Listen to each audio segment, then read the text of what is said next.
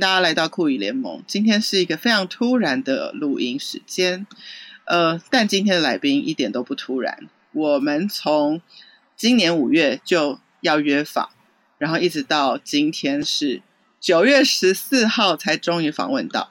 反正中间呢就历经了各种状况，总之就一直还没有录到音的。我远在台东的好朋友 Doris，Doris 跟大家打个招呼吧。Hello，大家好。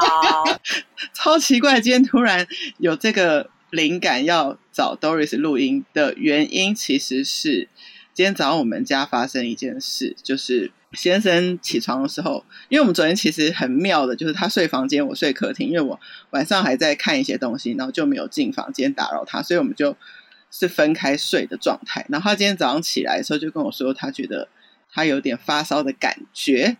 然后我就拿体温计一量，我三十六点八，然后他三十七点二，然后两个就开始戴口罩分开作业，然后自己各自快筛，结果他两条线，我一条线，所以本人现在没事，现在没事。然后就想了一个方法说，那是不是就是把它放在主卧室，因为里面有独立的卫浴，然后我就房间门口放一个小桌子，早餐送过去睡。然后他自己就在里面进行了 APP 的视讯看诊，之后完成了拉拉木的叫货，把药送到我们家。就目前早上情形是这样。那我第一个想要 call out 求救的人就是 Doris，因为他历经了不同阶段的确诊跟隔离。你可以大概讲一下那个状况，以及你可以授权给我一些心法，好好的度过这一段时间吗？基本上我是五月底确诊的，然后那时候其实我的身体状况没有太大的问题，就是我快筛的当下，我只是觉得我的身体怪怪的，但是那个怪又不足以是感冒的感觉。但是因为刚好隔几天我六月要回台北要工作，对，所以那时候我想说，反正我六月都要回去了，那我就快筛一下好了。于是我就快筛了，结果快筛当下我心里就觉得啊。我应该是确诊了，嗯，因为我在那个搓鼻子的时候，我就觉得我鼻子的感觉跟我平常洗鼻的时候不太一样啊，所以那时候我就觉得我可能确诊了。果真，我当下就确诊。那时候是晚上十一点多，我发现我确诊。我小孩在主卧睡觉，然后我第一时间就是跟我先生讲说，我确诊了，我们就要赶快分房睡，这样就变成是说我睡别间，然后他睡主卧室，跟小朋友一起。因为那时候是五月多，是大概是今年第一次疫情突然爆发的时候，就是今年的第一次。五月那一阵子，就是陆陆续续非常多人爆发起来。我那时候是有一点点小小的担心。你那时候比较相对担心的是因为小孩吗？对，我担心小朋友，因为我担心小孩子。如果他确诊了，那小朋友的重症比例那时候就是陆陆续续有人爆出来嘛。虽然重症比例不高，但是我还是会担心说，如果他身体有什么意外的话，我该怎么办？而且那时候他其实没有疫苗可以打，于是我会特别担心小朋友。那大人我觉得我们都打了三剂疫苗，其实身体多少有一点抗体，所以我比较不担心。不担心。可是因为我就是自由工作者，我是接案的人，所以我的时间比较弹性。可是我先生他是。民宿经营者，所以他其实会面对非常多的客人，就有很多后续的事情要安排，因为毕竟必须他也要照顾小朋友，然后他也要安排民宿那边的所有接待的事情，所以就整个状况来讲，其实是有点棘手。所以，因为你历经两个阶段嘛，所以这个阶段是你确诊，全家只有你，所以是你们的处理方法是你隔离起来，但是先生要跟小朋友在外面，他同时又要照顾小孩，同时又要 run 民宿。对，所以我们那时候请婆婆来帮忙。My God，OK，对，因为那时候真的没办法，他没有办法一个人同时做这么多的事情，然后又照顾小孩，又要远端处理一些民宿方面的事情，所以其实会很复杂。于是最后我们就选择就是找婆婆来帮忙，然后让先生可以比较有专心的时间照顾民宿。所以那时候其实对于妈妈来说，五月份虽然我身体前几天很不舒服，可是我有一个很完整的休息。我基本上就是关在我主卧室里面去完成所有的一切，所以其实前两三天蛮不舒服的。可是后来我就觉得我很像在度假一样。哎、欸，你那时候总共多久时间呢、啊？我自己隔离了十天。哇！因为我到了第十天才快筛阴性，所以后来我就觉得那第十一天再出去比较好，所以就因此而就是真的度过了十天的假。那你在那十天的心情，当然你隔着门还是可以跟先生跟小孩沟通，但是最崩溃的应该是小孩吧？嗯，他应该根本不知道发生什么事，一开始他一开始不知道，可是我没想到我儿子他会这么的冷静面对看不到妈妈这件事情。哦，他一开始第一天，他对他第一天的时候很崩溃，他第一天的时候是。隔着门，然后在那边说他要找我，可是家人都跟他讲说不行，妈妈生病，妈妈在隔离，你不可以跟妈妈一起，所以你要在外面等等。他就很崩溃，在外面跺脚，然后很一直喊妈妈妈妈妈妈这样。然后我就隔着门跟他讲说，妈妈在这边啊，妈妈可以出声，但是妈妈没有办法跟你见面，我们可以视讯。我现在就拿那个手机跟他视讯，然后所以我们就是视讯的看彼此。对，他就知道你还是在门的里面，只是不能碰到你这样子。对对对对对，然后我就安抚他一下，之后就跟他说：“你可以去吃草莓干这样。”然后后来，因为他爸爸 知道确诊之后，第一件事情就赶快去买草莓干，因为我儿子很喜欢吃草莓干，所以他就拿草莓干来吸引他.成功的转移他的注意力。然后后来，因为我婆婆来帮忙之后，就变成他有多一点人可以陪他玩跟互动，就因此而好像慢慢的在第二天，他基本上就没什么哭着来找妈妈了。对，他就是偶尔念一下说他要找妈妈，然后我们就试训，然后试训一下聊完天就 OK 了。他其实也没有真的要跟我聊天，他就是要看我一眼这样子。对，就是一个安心的感觉。讲起来，你这个五月离现在真的也很久了，对不对？对。然后就几乎快要忘记这种确诊的状态了。哦，因为你那时候其实也有跟我讲，我记得。因为你本来也要来台北，你的行程之中也会跟我录音，结果我们那次就没有录。我们还有一份五月二十五号写的访纲，然后就取消了那一次。然后，对，没错。后来，反正中间我们后来反而是因为别的 podcast 的合作，其实会常常见到彼此，但依然还没有录到酷一联盟这样。好，总之我今天真的是，因为我昨天也是跟你工作，我们昨天有一个品牌书的线上 meeting，然后才刚一起工作，然后挂掉电话呢。我才跟你说了啊，有可能我们家里会有确诊的状况，因为有遇到接触的人是确诊的，对，所以我有跟你预告一下。你还跟我说啊，没关系啦，会来就会来，其实心态要放轻松。所以我昨天就想说啊，如果真的中了的话，我一定是要 call Doris 来求救一下，因为你的第二阶段，你觉得 even 更困难吗？因为第一段是你确诊，感觉在身体上辛苦的是你。但是因为你被隔离，反而你有一个自己的时间。但是到了第二段，这一次是小孩跟先生他们是同时确诊吗？还是什么状况？第二次的状况是儿子先确诊，OK，然后隔两天之后先生确诊。OK，因为其实大家所谓的无敌星星大概有三个月的效期，我的无敌星星其实就很尴尬，卡在三个月之间，所以我一直祈祷着，拜托我的无敌星星要发挥，不要让我再确诊。濒临过期，对，对，因为虽然其实全家人一起确诊隔离是好的，但是因为刚好很尴尬，这个时间点遇到中秋节连假，其实民宿也很忙。我先生确诊之后，我就觉得哦，那势必势必就是是我要 take over 所有的民宿的工作，然后要去处理所有的。你们的方法一模一样，就是反过来，就这次换他关在里面，跟你第一阶段一样，换他关在里面，然后遥控你在外面做事情。对，可是其实是不太一样的地方。事情是因为呃家里有两个人确诊。那他们两个确诊，其实他们两个都是需要被照顾的。然后，小朋友你不可能把他关在一间房间里面，不让他出去，他势必活动的空间是很大的。所以我基本上是二十四小时，真的是连洗澡都戴着口罩，哇，就是二十四小时戴着口罩面对两个有病毒的人，哇。然后小朋友身体不舒服，他特别黏妈妈，他特别黏我。时间很尴尬的事情是他先确诊完了之后，他的体力差不多恢复了。第二天之后，我先生确诊，我先生确诊开始不舒服，然后可是我小孩的体力已经恢复了，变好了，就变成我必须要去 handle 一个体力蛮旺盛的小孩，然后同时照顾一个就是照顾我先生，然后还要去处理民宿的事情，然后我自己的工作也必须要去想办法去沟通，有些东西要要做的，对，要去处理，对，所以就变成有超级超级多的各种临时的状况要去协调跟应付。对，我觉得这整个社会的氛围，你知道，从刚开始我们去 Seven Eleven 都要去刷我们的足迹啊，就是就是所有事情都是非常谨慎，到后来已经爆开来之后，好像觉得身边有人确诊已经是稀松平常的事了嘛。可是我觉得今天早上还是有一个感觉，如果是发生在自己家人身上，其实还是会担心，你就是脑中还是会闪过那些啊不好的新闻，就是还是有人就是 COVID，但他还是可能会有死亡的威胁，所以还是其实觉得蛮恐怖的。今天我头脑画过去的东西，我是觉得还是蛮紧张的，这样子。对，一定会紧张。就是这件事情发生在自己身上的时候，还是难免会觉得。会有点担心说，哎，这件事情在我身上的时候，我的身体反应会怎么样？也会担心说，会不会变得很严重，没有办法康复？就是会有很多对于未知的恐惧。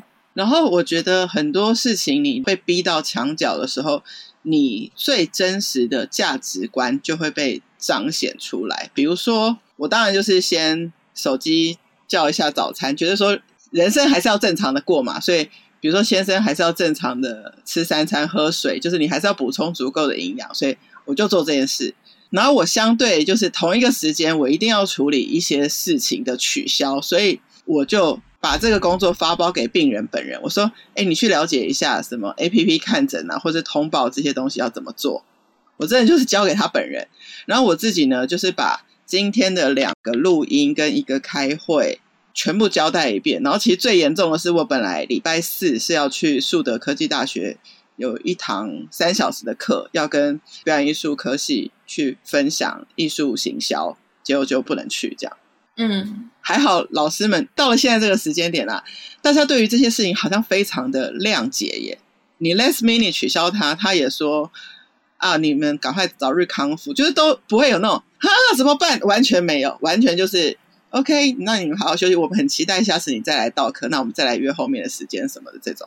我我觉得这种社会氛围已经不一样了。其实大家就是可以接受这件事了，大家都可以理解，你必须有你要执行的责任跟义务，你也要先让身体变健康，因为 COVID 毕竟可大可小嘛。然后我觉得隔离也是一个蛮好的机会，让身体休息。所以也许你看，你五月有一段休息，但是在心态上就会是你五月是需要被照顾的那个人。然后反过来变成最近这一个，你是照顾者，那你觉得在这个两者之间的角色，你自己的心情、心态，跟你跟先生之间的互动跟沟通如何？有没有更体谅对方这样子？有啊，因为之前我们其实就有在讲，因为你知道夫妻一起创业，就是会有一个状况是，你们两个很容易 因为创业的想法跟做事的方式不同，所以会有一些争执。那些争执其实都是为了未来更好的嘛，可是那个争执还是会让人不舒服。所以我们其实就有一次争执的时候，我有一个结论是说，我必须要体会他的辛苦，我才有办法。在他踏进家门那一刻，洗完手坐下来说他要休息的时候，我不会那么怨怼他不帮我照顾小孩。所以我就当下就觉得，嗯，我们要安排一个时间做这件事情，就是我去做他的角色，去感受他在外面奔波的时候的状态，或者是他整个人是一直要回讯息，然后要跟客人沟通的过程，我要去体会那件事情，我才有办法体谅他。对，然后那时候。就刚好疫情来了，然后 一就真的是交哎，突然有一种很像有一个电影，常常会交换人生，有没有？他们会突然碰到一件事，然后就交换人生。你们突然就交换了，因为你要换你去面对。而且据我知道，就是你们五月的时候还只有一间民宿要 take care，但是这一段时间是有新的一间，所以等于量是更大的。对，所以在这一次的隔离，其实是。我变成要处理他两间民宿的事情，但当然他会帮忙操作一些可能他后台可以加减零星操作的事情。Yeah. 对，可是很多执行的部分还是得要由我来弄。我就会觉得整个过程，我当然可以体会他的奔波跟他的辛劳，但同时我不知道这样讲好不好。但是因为我是妈妈嘛，然后。很多时候，当我回到家里，我是小朋友的主要照顾者，所以其实小朋友看到妈妈回来，还是会主要找我。这时候，我就会告诉我自己说，没关系，就是我再怎么累，就是经过这个 隔离期间，然后因为先生也是需要在这段时间好好休息的人，所以我就是会变成我工作之余，在我回来的时候，我可能也没办法真的好好休息，我必须要照顾小孩。那时候整个过程，我其实可以理解一个在外面奔波的人的辛劳，还有他回来为什么他需要一个喘息的时间。但我也真的觉得，夫妻必须要有共识，就是你要体谅对方的辛苦。再怎么样嘴甜一点，跟对方说你辛苦了，就是能够设身处地去替对方着想的时候，其实那个夫妻关系会比较好。怎么会突然讲到夫妻关系？我我我最近对这件事情也很有感，因为我前一阵子啊，我们俩我跟先生才因为一个其实真的不是多大的小事，就在街上吵起来。那你真的在回想这件事情，嗯、其实两个都比较只希望对方有在乎自己跟看到自己的需要这样子，然后也。不喜欢被对方误解，说其实我没有想要照顾你，其实都是一些细节的事情没有说的很清楚，累积的自以为跟误会这样子。但是我觉得夫妻，老实说，我觉得啦，那种 perfect 那种 husband and wife 都不吵架的，其实我自己是觉得不太可思议。那我觉得我一定是会。表达出自己的意见，然后跟对方沟通完之后，我们达成一个共识嘛，就等于没有白吵一架嘛。就像你们这样的隔离，没有白白的度过，你也是去真的体谅他的 position 所面对到的呃外界的压力等等这样子。我觉得，啊、我觉得蛮难的一件事情，是因为像时间表，现在就是也跟大家聊一下说，说其实。Doris 先生是在做民宿，所以他的时间表一定是，比如说是不是到晚上啊，都还是会有一些客人的问题要回复等等之类，我我不确定。那 Doris 是做行销，但他是可以在云端工作的嘛，所以你们两个可能有各自的工作时间表，然后加上又有小孩，民宿都其实是需要去互相配合。那我这边也是，先生其实他的工作比较是下午跟晚上工作，所以他是十点进门。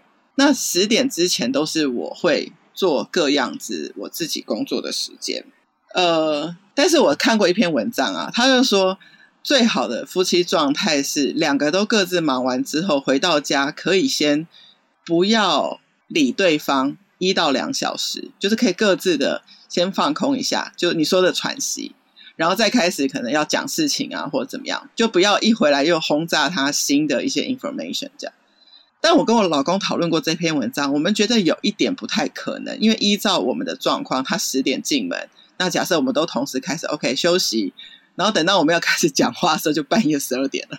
对我而言，有小孩的状况下更不可能，更不可能，对，不可能。其实，当然最理想的状态下是你能够让彼此有那样的空间去整理自己的身心状态之后，再两个人好好说话，这样就可以减少很多争执跟很多。因为冲动讲出来的话，你可能会因为你冷静过后而决定用另外一种方式说。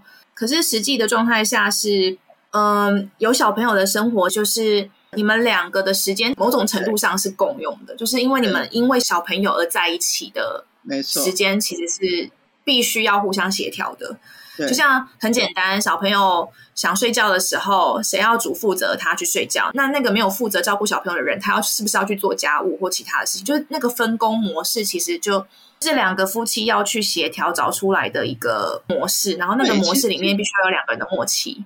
其实我观察我妹妹他们家，好像两个人都不不会有停下来的耶。因为当一个去搞定小孩洗澡的时候，另外一个一定会开始。比如收拾餐桌啊什么，因为你就是真的有很多代办事项就在那，因为他们是说，你看哦，不做，明天就比如说没有制服穿，明天就没有这些小朋友的便当盒可以用，所以他就是无止境的一直一直的循环，所以就是一直要耗时间去。把它完成，没错。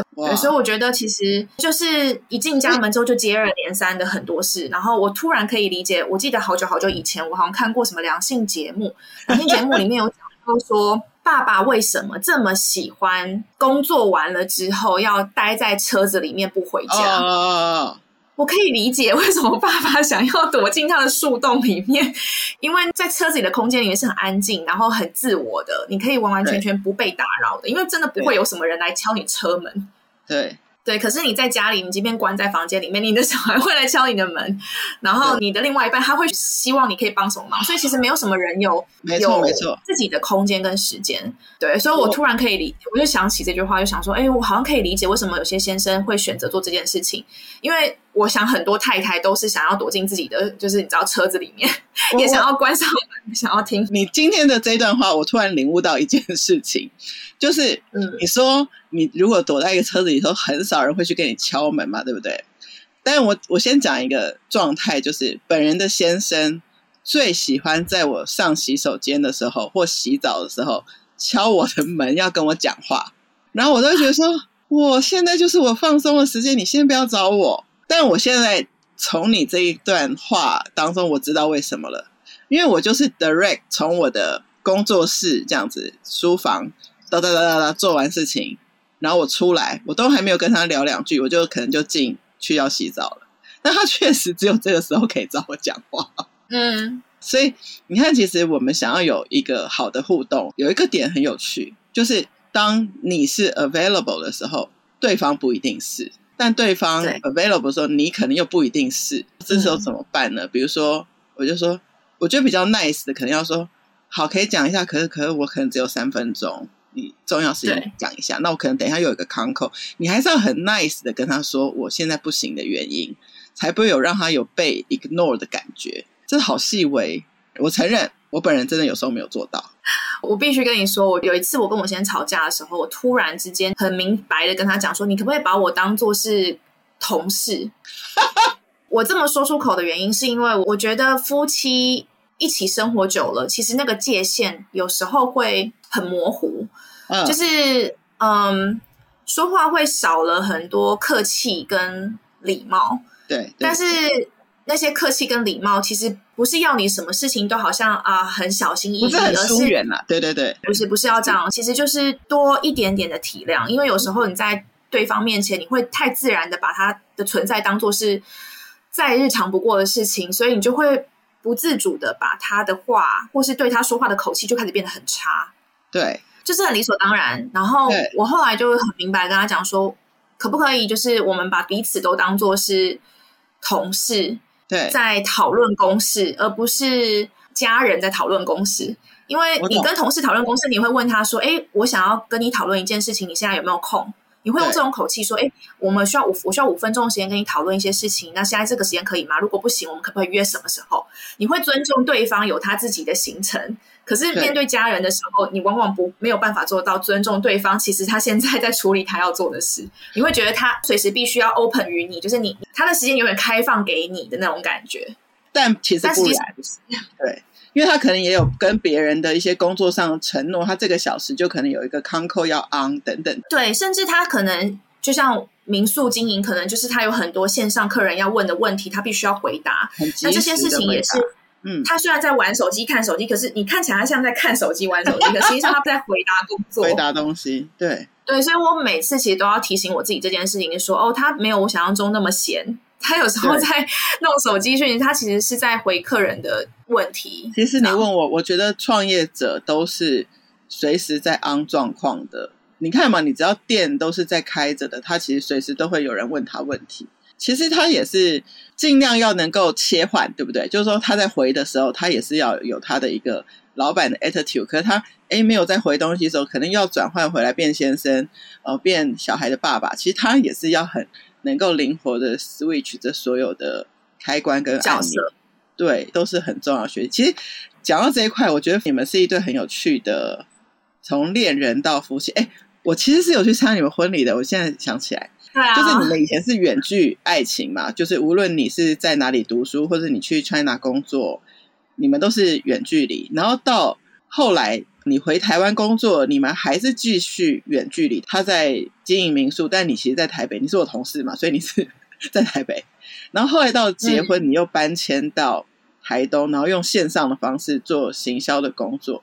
我觉得你自己在这些状态的转换上。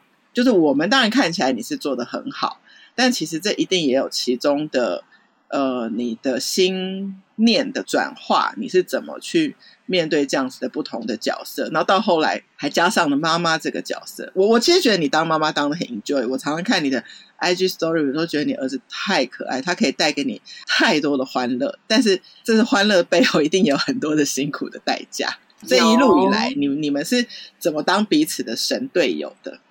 我觉得我的先生有一个人格特质是我相当欣赏的，就他是一个没有什么 ego，就是在瑜伽词汇里面是 ego，就是那种自我，他没有，他是一个非常有弹性，可以去配合身边的人的那种那种人。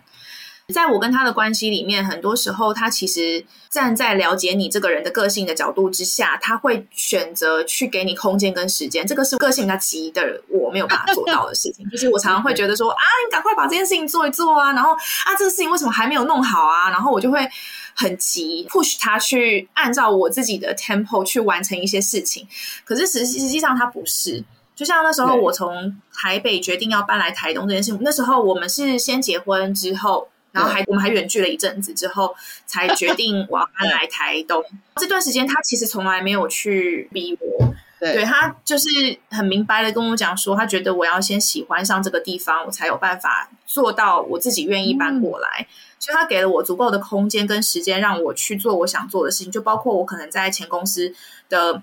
一些想要实现的事情啊，然后有没有工作上的成就是我想要完成的事情，然后等到我满足了我自己内心的自我成就那一块了之后，我觉得需要一个新的刺激跟突破的时候，嗯、那个时间点才是我搬来台东的时间。不然他也担心说，你觉得你有一些未完成，然后带着那些未完成来，你也不开心，所以他宁可你有一个阶段，然后你 OK 了，再过来，就是对你而言是你自己准备好的一个新的阶段。没错。所以我其实常常在我跟他的互动过程当中，感受到有足够的空间跟自由去选择我自己想要做的事情，跟我按照我自己的步调去完成。我觉得这个是我从他身上看见我自己可能比较没有的东西，所以我很欣赏他这个部分。也是因为这样子，所以在育儿的路上，他常常会给我足够的。空间跟时间去，嗯，去让我当一个我想要当的妈妈，哇，我想要当的妈妈的样子，对，对，他会去补一些我自己可能觉得我做起来非常有挫折感的事情，像某些事情我就是做不好，他就会捡起来做，然后他也很明白知道说，在育儿的关系里面，我自己的个性里面会造就育儿上的一些不好的地方，像是我有时候比较会被我儿子卢。我儿子撸一撸，我就会把我自己的界限往后退一步。可是他常常会提醒我说：“ oh. 不行，你要坚持，你要坚持什么东西？”对，所以他常常会看见我看不见的一些盲点，或是我自己人格特质上的一些惯性。然后那些惯性，他就会去提醒我说：“哎，不可以这个样子。如果你想要有原则的教育小孩，你就必须要怎么样，怎么样，怎么样。”那。然后我就会告诉他说，请他提醒我什么事情，或是他看到什么事情，他说不可以，不可以这样子。他 就是会很明白的去在某些关键时刻，他看见他发现的时候，他去帮我踩一点刹刹车，这样挺好的。你看哦，他好像没有特意想要主导什么，但是他让你做你想做的事之余，你不想做的事，他还可以捡得起来，然后他还可以去很细心的看到你没有注意到的一些呃惯性跟盲点。我觉得，对，我突然想到一件事，是不是学 marketing 的人就是像我们？因为 marketing 被训练都是要把事情按部就班这样完成，所以我们就是比较心急这样。但如果遇到一个老公是比较稳定的，其实是对我们很好的一个平衡。对我来说是，就是他的稳定存在来说，其实是蛮好，让我这种就是你到东看看西看看，觉得这边有趣，那边又好玩的这种人，可以有一个。回到自己中心的感觉，就是你会绕了很多圈圈，然后但是你会回头看说，哦，我的一个本质在这边，我的一个安全感在这边，还在这边，对，这很好，很重要。其实我今天早上有点 panic，反而是那个确诊的先生就比较还好。我说哈，那这样子，呃，我因为因为我是有接触他，所以我也觉得我也是自己隔离，所以我就有些行程就取消。然后其实我们同时都要面对这个礼拜五是呃先生的外公是高寿，是高寿。的告别式，嗯、我们俩可能都不能去，我就会觉得说，哈，就是发生这个真的，他就说没关系，事情发生了，能去的就可以去，不能去的就是都交代好，他就是很对啊，很平稳，他就是稳定的存在在你的生活里面，然后给你某种程度上的安定感，这样。真的是蛮好。因为其实现在你说哦，我们要讲一个。没有确诊过的人要给我们什么提醒？其实大家一定都觉得说啊，Google 都 Google 得到，然后而且就这么多人确诊过，我们也没有什么特别的呃叮咛要怎么样。但我觉得今天这样跟你聊一下，反正就是心就是比较稳，觉得说有一个人有经验，就是像像这件事，你就是我的学姐。那我真的如果真的遇到什么状况，我也有一个好像呃。可以问的人呐、啊？同一艘船，就曾经你搭过同一艘船的人，这样可以问，就是一种安心感。其实跟 Doris 关系一直都这样，很奇妙。就是我们在当同事的时候，不常常，但是其实偶尔吃饭一下都可以聊蛮深的。哎，搬离开台北了，就是还是会很想念这个家伙。然后只要有 project 就想说，哎，Doris，你可不可以进来？这样就是谢谢你，对你阴魂不散这样。希望你觉得都有继续合作是愉快的状态。就是我很珍惜啦，珍惜当时的团队跟每一个 team member 不一样的交流。因为 social media 上就是可以更仰赖你这一块。其实你知道，谢谢。Even now，我并不知道我用这个 Zencastr 的远距录音有没有成功。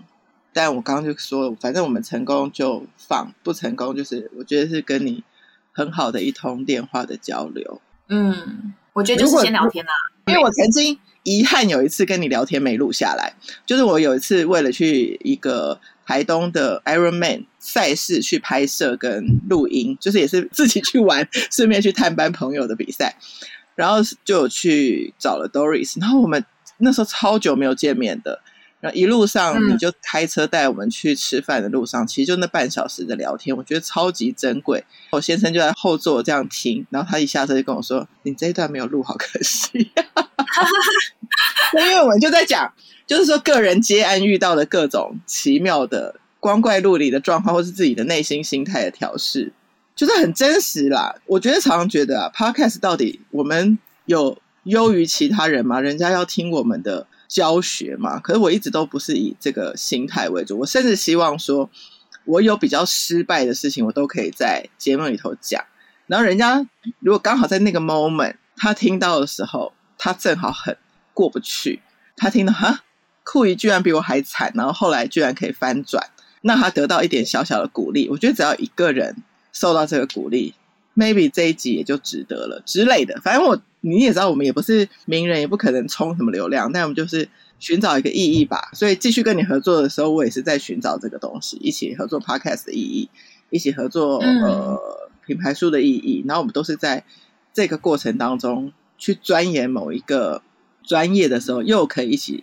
获得跟学习一些东西。嗯，哎，最后酷姨联盟的 ending 啊，都会讲一个小锦囊，就是你觉得小孩跟一个陌生，就是像如果你身边的什么叔叔阿姨、你的朋友要去接近你的小孩，要用什么方式是他可以最愉快跟最接受的？还有你自己跟小孩，呃，怎么样的一个相处是你觉得最充电，然后他也很开心的分享给听众。我小朋友现在一岁九个月，所以快要进入所谓的 terrible two 的阶段。但我觉得他应该是提早已经迈入了，因为他最近就是 意见蛮多的。我觉得在这个阶段，我有点难说，当其他人要接近他的时候，应该用什么方式，因为他的身心状态每一个时刻其实都不太一样。然后这个阶段的小孩子，其实他心里的情绪起伏颇大，就是他即便他对熟悉的人也是，就是他认识我，我是他那么亲近的妈妈，可是他都会觉得他这一刻想要这个，但他下一刻其实不想要这个，所以他自己很反复，他也在探索他自己的身心这一块，所以我觉得那个很难。然后我也不太会要求我小孩子说见到阿姨要。一定要很热情，因为我觉得那是他跟这个人跟我的朋友的缘分，所以他如果愿意很开心的跟他互动，那我觉得很好。但如果他当下的状态他有点怕生，那我也觉得没关系。没错。可是我的小孩子很爱吃草莓，所以就是如果很爱吃水果，他爱吃葡萄、草莓干、葡萄干，各式各样的水果，反正什么水果他都喜欢。如果接近他，想要讨他欢心，给他吃水果，我觉得他应该会很开心。要要懂每个小朋友的那个喜欢的点。像那时候，我先生第一次跟双宝见面的时候，就买泡泡枪给他们，而且都是选他们喜欢的造型跟颜色。那当然是大姨有给了提示嘛，嗯、是吧？嗯嗯。那你自己呢？跟他最 enjoy 的 moment？我从以前。他很小，大概是出生没多久之后，我其实很常在睡前会跟他抱着走来走去，然后我会跟他分享我今天发生什么事情，然后我也会跟他好好的说，我今天从我跟他的互动里面哪一个地方我很泄气，哪个地方我很开心，我会透过那个睡觉前互相彼此取暖的那个过程里面去把今天做一个总结。所以你其实没有把他当小孩。对不对？没有哎、欸，对，我觉得这个很好哎、欸，我对双宝也有点这样。所以你的意思说，你今天发生什么事？你觉得你先不设想他听得懂听不懂，反正你就是娓娓道来，然后看他能。有什么样的吸收就有什么样的吸收，他至少跟你就彼此有个理解了，这样子。对，就是像我记得他刚出生没多久，有一阵子就是小朋友就是会有经历一段时间是晚上可能肠绞痛啊，或是什么状况身体不舒服，他就是会一直很烦躁，然后睡不着。那时候我就会抱一抱他，然后跟他说话，然后我会跟他讲说，我其实不知道你怎么了。我也不晓得我能做什么事情让你更愉快，因为我该做的事情我都做了。对，但也许你自己也不懂，没关系，我们就一起来探索。那我就会告诉他整个过程，跟我的心路历程，还有我自己觉得很泄气的事情。他也才多大？才几个月吧。然后就就在那个过程里面，然后他就冷静下来了。Wow. 所以我后来觉得，有时候透过跟小孩子对话的过程，也许我自己其实。是也在疗愈我自己，就是我透过说，没错，抒发出我自己的情绪，然后去很有组织的把我的感受说出口的时候，这个过程对我本身很疗愈。那我希望传递给小孩子的也是，其实我不管你听不听得懂，可是我觉得这就是人生中你会经历的事情，你会经历到。你的情绪有不同的转折，你可能有时候会很开心，有时候很不开心，有时候突然觉得很沮丧，有时候突然觉得很亢奋，对什么事情都很有希望。可是那个就是人生会经历过的所有事情。那我也希望他知道，我永远都会是可以在旁边倾听他说这些事情的人，因为我也会愿意把我这些事情跟他分享。这样不一定是我出面帮你解决，但我永远在这里陪伴你，是倾听者，然后。比如说你上一次讲过的状况，我会记得。然后因为上次状况可能连带这一次又怎么样，我也记得。其实光被这样子记得，就是很暖心的事情。我觉得跟小孩从他那么小就培养这个东西，这个是我我真的听到蛮特别的。因为大部分的妈咪可能都是睡前就是讲故事嘛，对。Oh. 但是你是有一个好像一个今天的小总结。然后感觉就是，OK，明天又是一个新的开始，有有一种这种仪式感，我感觉。对，这个有点变成他某一部分的睡前仪式。但现在的年纪是因为他比较听得懂人说话了，嗯、所以他会回应我一些话。可能跟他说，妈妈觉得很生气，因为什么事情怎么样，他就会说气。气，然后我就会说陪 你一起气一下，很生气。然后生气的时候会怎么样？我会有什么身体的反应，跟我的表情或什么，就是会想办法让他知道这个感受就叫生气，这样的表现就叫生气。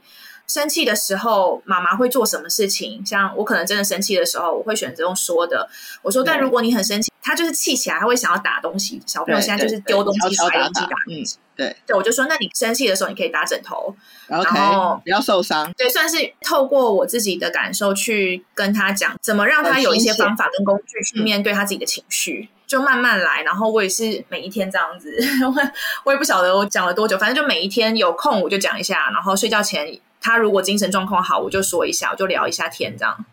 你刚刚有讲一个说，先生有 allow 就有让你可以去做一个你想要成为的妈妈，那像。用这些方法去教育孩子，是你之前有过的 study，还是你一边跟你的孩子互动，你发现出来你跟他之间的一个默契跟可以执行的小方法？嗯，我其实，在小孩出生之前，我没有预设我想成为一个什么样的妈妈。Okay. 是一边走一边看，然后有另外一块也是因为我自己很重视情感的交流。对，我是一个。